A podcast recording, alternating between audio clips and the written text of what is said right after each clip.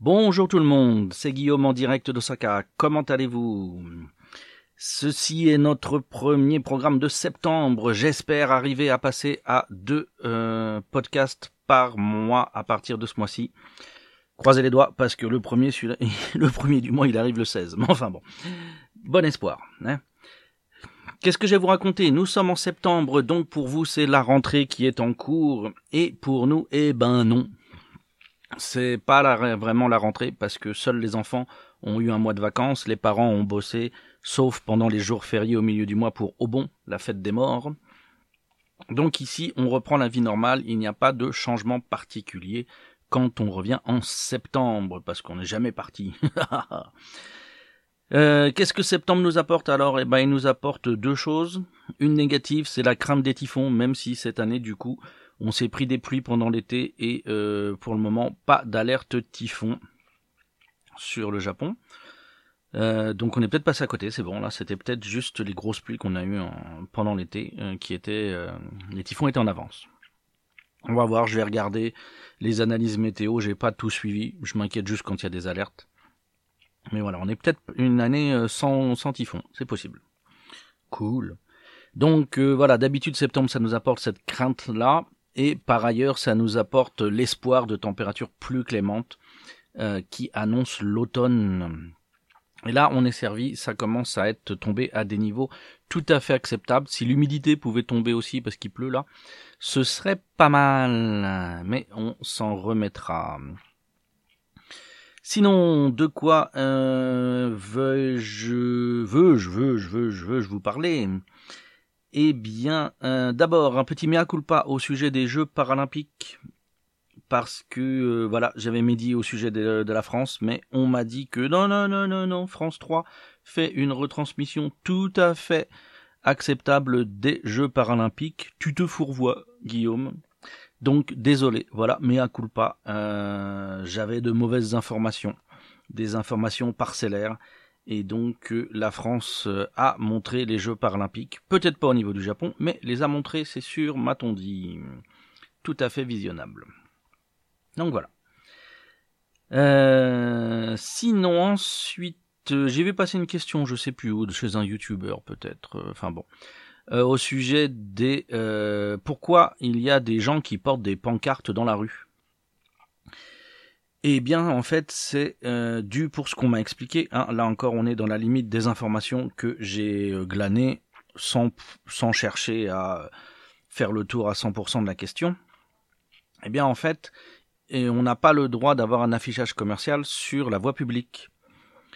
Donc pour les magasins qui ont un pas de porte sur un, passage, sur un lieu avec du passage, eh bien euh, pas de problème, ils mettent une petite pancarte euh, soit vraiment sur leur bord de trottoir, euh, là, où, là ils ont droit, ou alors euh, sur le, trottoir en lui-même, mais devant leur magasin, magasin, ce qui fait que si on leur demande de virer le bordel, eh bien, ils peuvent aller le virer tout de suite.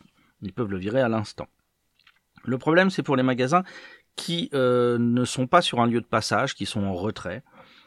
Et eux, ils ont besoin bah, d'aller chercher les gens sur le lieu de passage et par la règle de, des affichages commerciaux, eh bien, ils n'ont pas le droit de mettre un panneau euh, qui prendrait sur l'espace euh, public. Donc, ce qui se passe, c'est qu'il faut que le panneau soit amovible, et comment le rendre amovible à l'instant, vu qu'eux seront trop loin pour qu'on vienne leur dire pour le bouger, eh bien, il faut quelqu'un qui soit avec le panneau. Et dans ce cas-là, le panneau est amovible. Et enfin même, ça semble aller plus loin. En fait, ce n'est plus un panneau du coup, c'est juste euh, un objet porté par une personne. Et donc, ce n'est plus un affichage commercial. Il y a une personne qui se tient là et elle a tout à fait le droit d'être debout, immobile, dans l'espace public, il n'y a pas de souci. Donc voilà, c'est pour un contournement des règles, une adaptation aux règles, euh, qu'on a ces gens qui portent les pancartes dans la rue. Ensuite, Qu'est-ce que j'ai mis d'autre comme sujet? Oui, euh, petite remarque bien sûr. Hein. Depuis euh, la dernière semaine d'août, au bon est fini, hein, la fête des morts japonaise. Donc on passe à l'événement euh, suivant de la saison suivante. Donc depuis août, depuis fin août, faut pas abuser. Depuis fin août, nous avons donc tous les objets, les décorations et autres et autres choses relatives à Halloween qui sont en vente dans les différents magasins. Donc les petits costumes, les petites décorations à base de potirons, etc. Tout ça, voilà, est en place depuis fin août et ça va durer jusque quelques jours avant Halloween. Et euh, quelques jours avant Halloween, tout va disparaître, souvent la veille ou l'avant-veille au max. Euh, eh bien, euh, tout va disparaître au profit des décorations de Noël, qui elles-mêmes disparaîtront à peu près le 24 décembre. Euh, on a également les un parallèle à Halloween, on a eu également l'arrivée de toutes les friandises euh, et de tous les tous les plats euh, typiques de l'automne qui ont fait leur apparition dans les bacs et dans les offres, etc.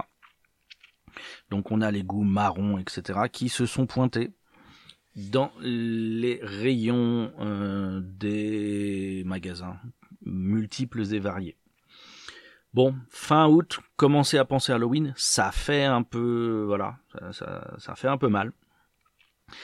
Mais euh, c'est comme ça chaque année. C'est même pire d'année en année, je trouve. Ils sont de plus en plus, voilà. Maintenant qu'ils ont trouvé, avant ils avaient un petit blanc, et là sur l'automne ils ont trouvé Halloween, et du coup maintenant, paf, paf, paf, on nous, on nous fout Halloween de manière très systématique. Euh, donc voilà, ne vous étonnez pas si vous voyez ça. Ou alors même chercher à voir au moment où vous passerez au Japon, quand vous pourrez y revenir, euh, quelle est la saison et quelles sont les choses typiques de la saison. Après ça, euh, j'ai vu passer un article sur euh, Twitter qui était un article du Mainichi Shimbun, si je me souviens bien, qui rapportait une thèse de recherche par une chercheuse japonaise du coup euh, au sujet de la circoncision. Et elle nous, elle nous disait dans cet article, parce que j'ai pas lu son travail, donc je me réfère juste à l'article, ce qui me fait me poser quelques questions sur certaines choses. Je crois qu'il y a eu des mauvaises interprétations, mais enfin bon. Et donc euh, cette femme euh, argue que le, les Japonais ont développé depuis la période Edo un complexe au sujet de la circoncision. Le fait de ne pas être circoncis aurait euh, ou poserait encore des problèmes aux euh, Japonais. Et là, je veux dire que je suis très surpris parce que d'une, j'ai vu très peu de Japonais circoncis. Alors, tu me dites, mais d'où t'en as vu? Bah, les Sento, les Onsen. Hein. Euh, j'ai rarement vu des Japonais circoncis. Et j'ai jamais entendu parler de ce sujet-là euh, pourtant, les Japonais, euh, surtout quand on fait leur connaissance au début, ont plein de questions bizarres dans ce genre-là. Mais celle-là, non. J'ai pas le souvenir de l'avoir eu. Donc ça veut dire que même si je l'ai eu, ça a été très marginal, ça a été très rare. Donc je sais pas d'où elle nous sort ça. Euh, c'est une chercheuse, elle a forcément des informations sur lesquelles elle se base. Mais moi, dans ma vie personnelle au Japon, j'ai jamais vu de considération liée à la circoncision je dois bien le dire. Après, en plus, je pense qu'il y a une confusion au niveau de l'article ou au niveau de ailleurs, je ne sais pas, euh, avec euh, le phénomène du prépuce qui est trop étroit à certains âges, euh, souvent, et à vie dans des cas qui relèvent de la pathologie, pour s'ouvrir. Et je crois qu'il y a une confusion sur ça, je crois. Mais bon, la, la version anglaise de l'article me paraissait un peu douteuse.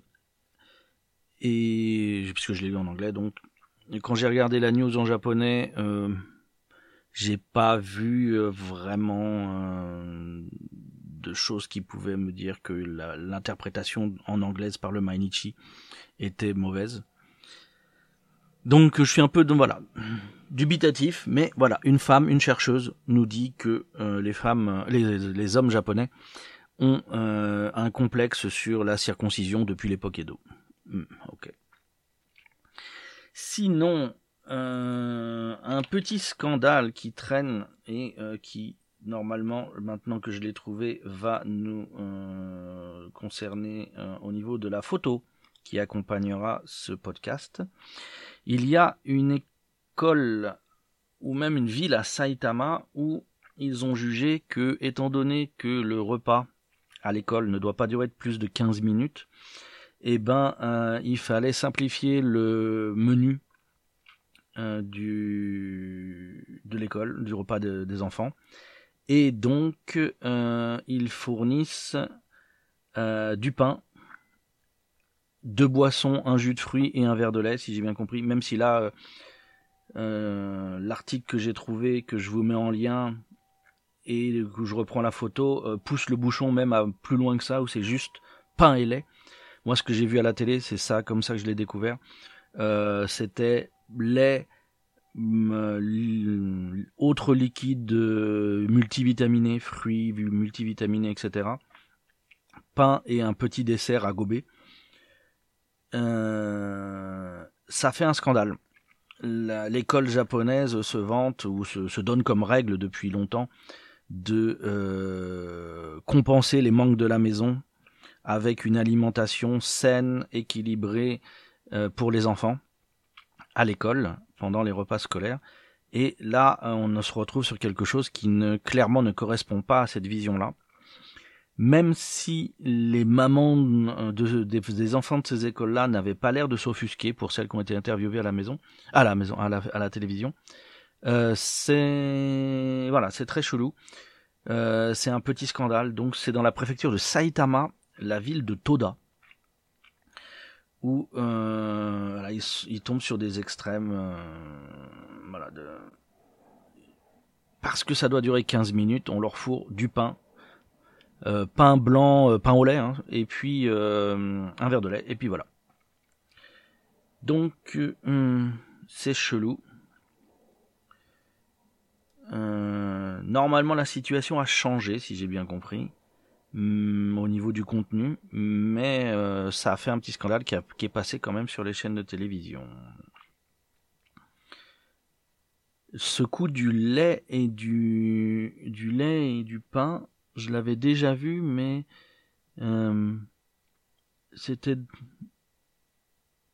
c'était ce que l'école fournissait quand euh, les parents oubliaient de fournir un bento euh, dans des dans des établissements euh, dans des établissements de de tout niveau. C'est s'il y avait un si les enfants devaient étaient obligés d'apporter un bento euh, et que les parents oubliaient un jour de le donner, euh, les enfants avaient juste un, un pain et un, un verre de lait. Donc une variation sur ça, je ne saurais pas dire. Vous trouverez le lien de cet article dans les notes de ce podcast. D'ailleurs, euh, avec ces notes, vous verrez également un autre lien qui est euh, un lien vers un petit questionnaire, un petit essai que je fais, un petit truc que je euh, que je tente.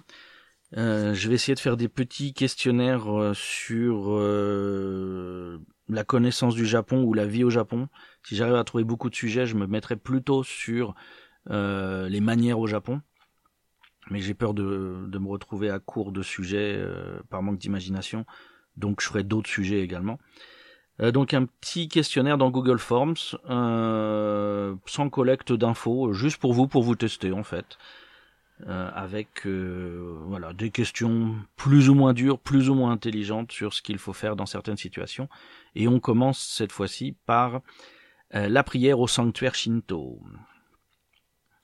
Donc voilà, si vous voulez voir ça, c'est dans les notes du podcast. Sinon, pour être un peu plus personnel dans ma vie actuelle, eh bien, Twitch, je continue l'aventure. Pour le moment, euh, l'audience se développe pas. J'ai des problèmes techniques euh, avec euh, les versions évoluées que je voudrais mettre en place. C'est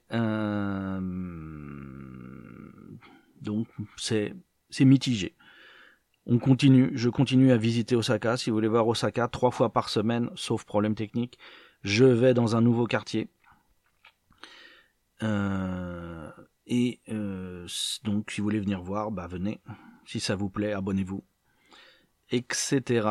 Euh, ça va continuer pendant encore un petit moment. Euh, voilà, ça reste mon projet principal sur euh, la situation actuelle parce que je suis pas très street photographie Et en ce moment, comme il n'y a pas de photos événementielles, eh ben, j'ai pas beaucoup de production photo, donc ça remplace ça un peu. Je trouve qu'aller se promener dans les quartiers, ça relève plus de la vidéo, de la vidéo pas trop construite que de la photo. Donc c'est ça que je propose sur Twitch. N'hésitez pas à venir jeter un œil. Voilà, sur ce, eh bien, c'est tout pour aujourd'hui. Merci beaucoup de m'avoir écouté et je vous dis à bientôt.